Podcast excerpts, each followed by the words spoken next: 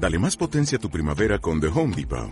Obtén una potencia similar a la de la gasolina para podar, recortar y soplar con el sistema OnePlus de 18 voltios de Ryobi desde solo 89 dólares. Potencia para podar un tercio de un acre con una carga.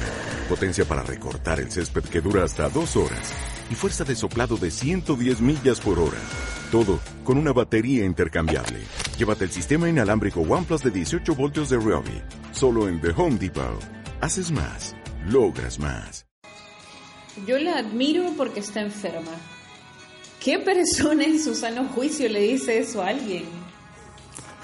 He sido testigo de personas que se acercan a mí tras saber, después de saber mi historia. Es muy larga, por cierto. Lo siento. Lo siento si esperaban un podcast mucho más alegre. Prometo que el desorden bipolar me permitirá tener podcasts alegres, pero los primeros son fríos porque es la historia, es el pasado, es explicarles por qué soy como soy. Y de esa manera poder ayudar a personas que se sientan también perdidas dentro de algún diagnóstico o dentro de algún padecimiento que no hayan podido controlar hasta el momento. Pero hay personas que se acercan a mí y me han dicho, yo te admiro por estar enferma. Y creo que no hay cosa que me duela más o no hay cosa que me moleste más. Todos los logros que he tenido, todos los trabajos que he hecho, cada cosa en la que me he esforzado, queda reducido a un diagnóstico. ¡Qué mezquino! ¡Qué terrible! Hasta el día de hoy intento verle el lado positivo cuando alguien se me acerca y me dice, bueno, yo te admiro por estar enferma. No, me, no admiren a nadie por estar enfermo. Para empezar, no me admiren a mí. nadie debería ser motivo de admiración. Eh, tengo esa idea muy marcada. Las personas pueden ser inspiraciones, pueden ser, no sé, motivaciones. Admiración me suena muy lejano, muy inalcanzable. Mm, todos estamos en lo mismo, todos estamos igual de perdidos, no sigan a nadie, todos estamos dando vueltas. Pero el tema de, del consuelo que te dan las personas como yo, que tienen un diagnóstico, es extraño. Así que así empiezo la segunda parte de la historia de mi diagnóstico. Después de haber pasado mucho tiempo convulsionando, prácticamente tres años en los cuales mi enfermedad no se controlaba, llega un punto en el cual te acostumbras a vivir con miedo, miedo a bajar las escaleras, miedo a quedarte sola, había un terror en quedarme sola. Mi madre solía dormir conmigo porque en las noches tenía crisis de pánico que derivaban en convulsiones. Entonces la idea de estar sola se me hacía la cosa más horrible del mundo y desarrollé una dependencia. Y esto puede poner en peligro muchas cosas, no solamente tus relaciones interpersonales, sino tu relación con el mundo en sí. Empiezas a creer que no puedes estar solo, que es lo peor de todo. Es decir, te convences de que sin la compañía de otras personas no vas a poder funcionar de manera correcta. No es cierto. Pero el velo que crea la enfermedad, el diagnóstico, el padecimiento, hace pensar que sí.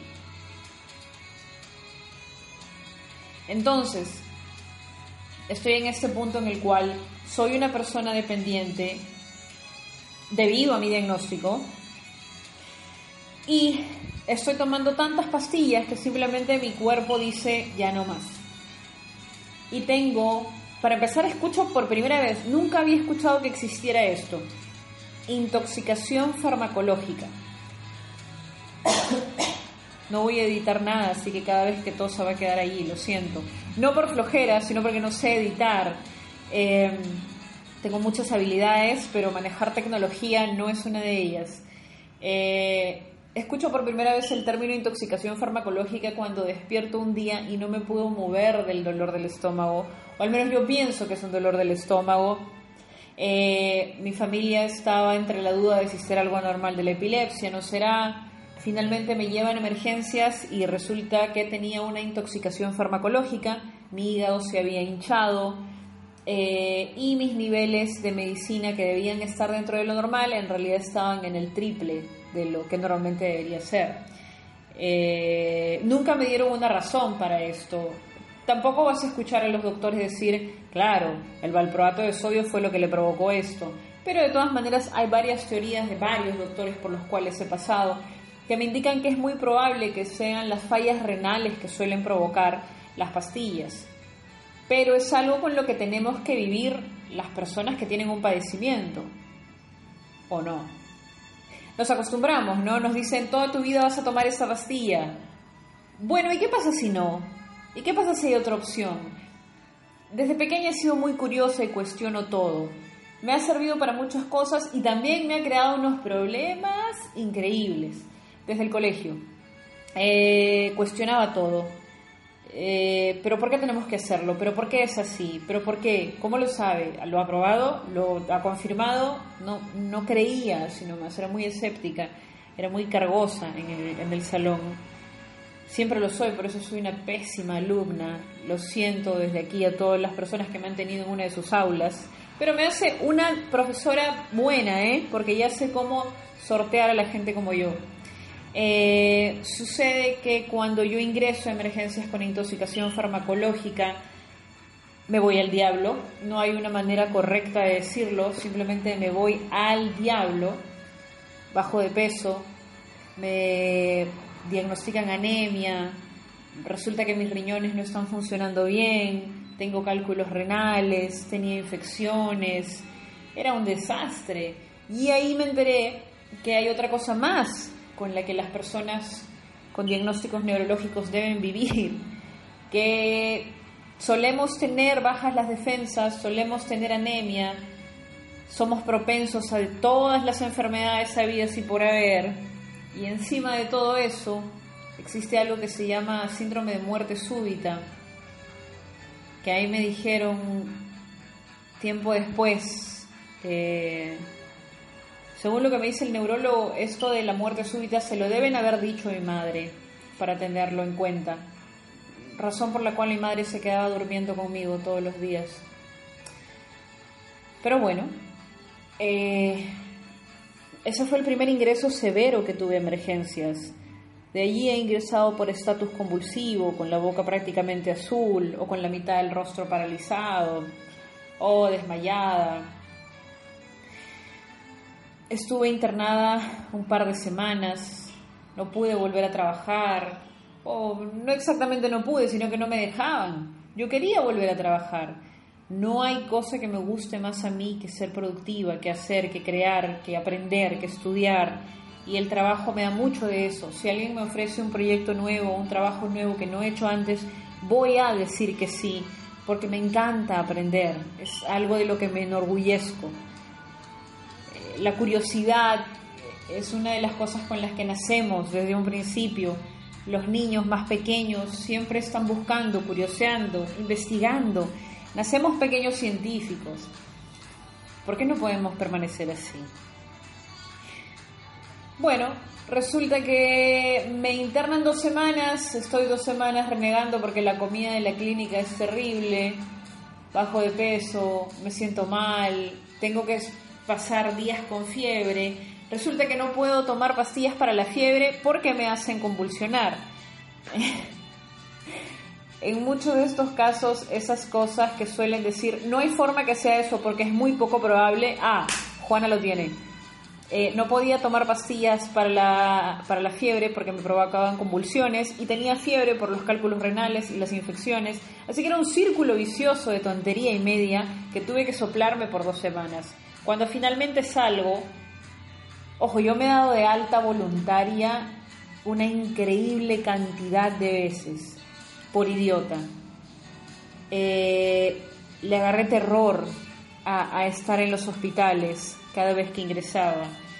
Eh, entonces descubrí la magia de la alta voluntaria, que es una tontería. Nadie, yo, yo sé que hay protocolos para esto, pero la gente como yo, que es consciente de lo que tiene, que sabe que está en una posición complicada en la cual necesita monitoreo, no debería tener acceso a esto. Yo me he escapado de hospitales y de clínicas y es muy probable que esta sea la primera vez que la digo en voz, que digo esto en voz alta.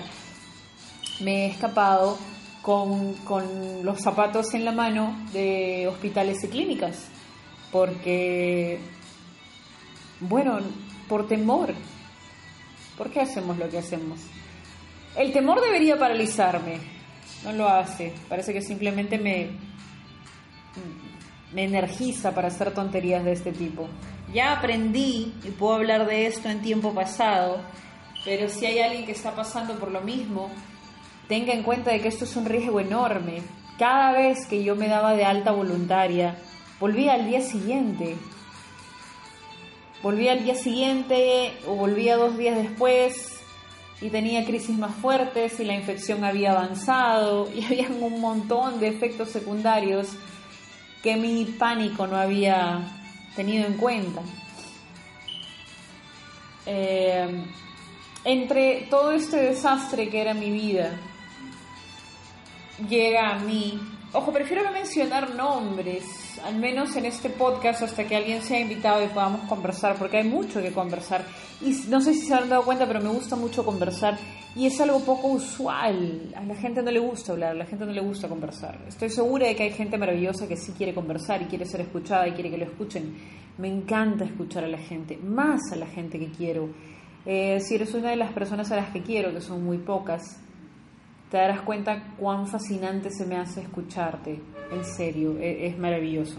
Pero bueno, eh, no voy a utilizar nombres hasta que las personas involucradas estén presentes y puedan dar sus versiones. Pero llega a mí el tema del cannabis medicinal. Y estamos hablando de una persona que convulsiona 20 veces al día como mínimo, que tiene lagunas mentales, que tiene vacíos de memoria, crisis de ira, o sea, su vida es un carajo. Y ya no tienes nada que hacer, ya no tienes nada que perder. No, no piensas, Simplemente ves la opción y dices, no tengo nada que perder. Si me mata, me mata. De todas maneras, esto también puede hacerlo. Si empeoro, empeoro, igual voy a empeorar. No había una luz al final del túnel, yo no abracé la cannabis como mi única salvación, no era la panacea para mí, no, simplemente era una opción más. Tal y como cada vez que iba al neurólogo me decían, oye, hay esta pastilla que puedes probar, hay este compuesto que puedes probar, deme lo que sea, si me va a dar arsénico y dice que puede curar mis convulsiones, lo voy a probar. Porque los pacientes neurológicos y enfermedades crónicas llegamos a un punto de hartazgo. Y ese punto de hartazgo fue mi punto de quiebre. Voy a probar la cannabis porque ya no hay otra cosa y no quiero volver a estar en una sala de emergencias esperando a que pase algo más serio. Bueno, de alguien me ayuda a traer el aceite de cannabis alto en CBD de Estados Unidos y empiezo a tomarlo sin expectativa alguna, siguiendo el tratamiento con mis pastillas Empiezo a tomar el aceite y hay algo que he obviado por vergüenza. Que este punto ya no debería darme vergüenza, sé que es algo tonto, pero tenía alucinaciones, alucinaciones simples, complejas. ¿Han visto la película Una mente brillante con Russell Crowe, en el que él piensa que está recibiendo misiones secretas del FBI? Yo no la había visto. Cuando mi familia se enteró de que yo tenía alucinaciones complejas, una tía muy querida me recomendó esta película y me chocó mucho verla, porque era exactamente como yo me sentía. Sé que ella lo hizo con la mejor intención posible, como para identificarme o, no sé, visibilizar lo que estaba pasando, pero para mí fue un choque muy fuerte. Más por el dramatismo, el histrionismo que tiene la película no es exacto a la realidad, pero me hacía sentir loca nuevamente. Fue progresivo lo de las alucinaciones. Empezó como un susurro, empezó como una ansiedad, empezó como un mm, ¿qué pasa si ocurre esto? Y fue escalando y fue subiendo y fue supongo que es un efecto de bola de nieve eh, lo primero que le dije, lo que recuerdo haberle dicho a, mi neuróloga y al, psiquiatra en ese momento, era, creo que va a pasar algo y tengo esta idea de que va a pasar algo y hay pensamientos que me están siguiendo. Y siempre era lo mismo, ¿no? Se, se va a controlar con la medicación, pero resulta que no se controló. y empecé a tener alucinaciones simples y complejas, olores, colores, formas, figuras que no tenían sentido, sabores, sabores de todo tipo que no estaban allí, pero que yo sentía. No recuerdo cuándo fue mi primera alucinación compleja, me, encantaría poder recordarlo, porque me imagino que debe haber sido algo memorable. Pero solamente recuerdo los más chocantes, recuerdo ver animales, recuerdo ver personas, recuerdo la idea de la persecución, recuerdo la sensación de la persecución. Ojo que esto no estaba todo el tiempo. Y es por eso que también los, psiquiatras y los neurólogos que me trataban en ese momento me mal diagnosticaron como esquizofrénica. Está mal utilizado ese término, ¿no? Persona con esquizofrenia, lo siento. Eh, cuando se me, me mal diagnostica como persona con esquizofrenia o paciente con psicosis, eh, me dan unas medicinas que se llaman Risperdal, Pasó cuatro meses tomando Risperdal, cuatro o seis meses. Y esos cuatro o seis meses no se los deseo ni a mi peor enemigo. Me convertí en un zombie. El Risperdal adormecía mi cerebro y lo que más me dolía, lo que más, más me destrozaba era que no podía pensar.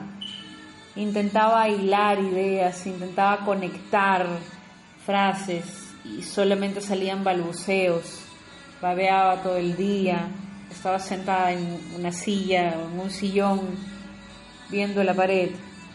Fueron meses terribles, en los cuales no me podía quejar porque era una de esas últimas opciones. Esto pasó antes del cannabis.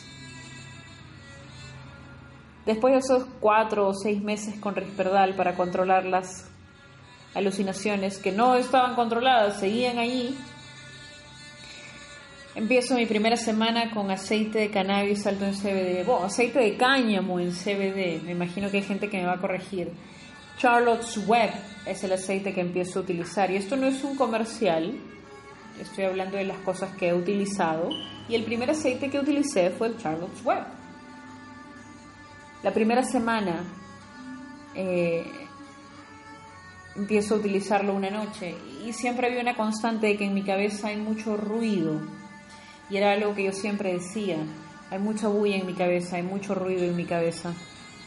Empecé a tomar el aceite de cannabis, Charlotte Web, aceite de cáñamo, lo siento. Eh, y después de una semana me acerco a alguien y le digo, hay mucho silencio. Me quedo mirando al vacío y comprendí que durante toda esa semana no había tenido alucinaciones ni una sola.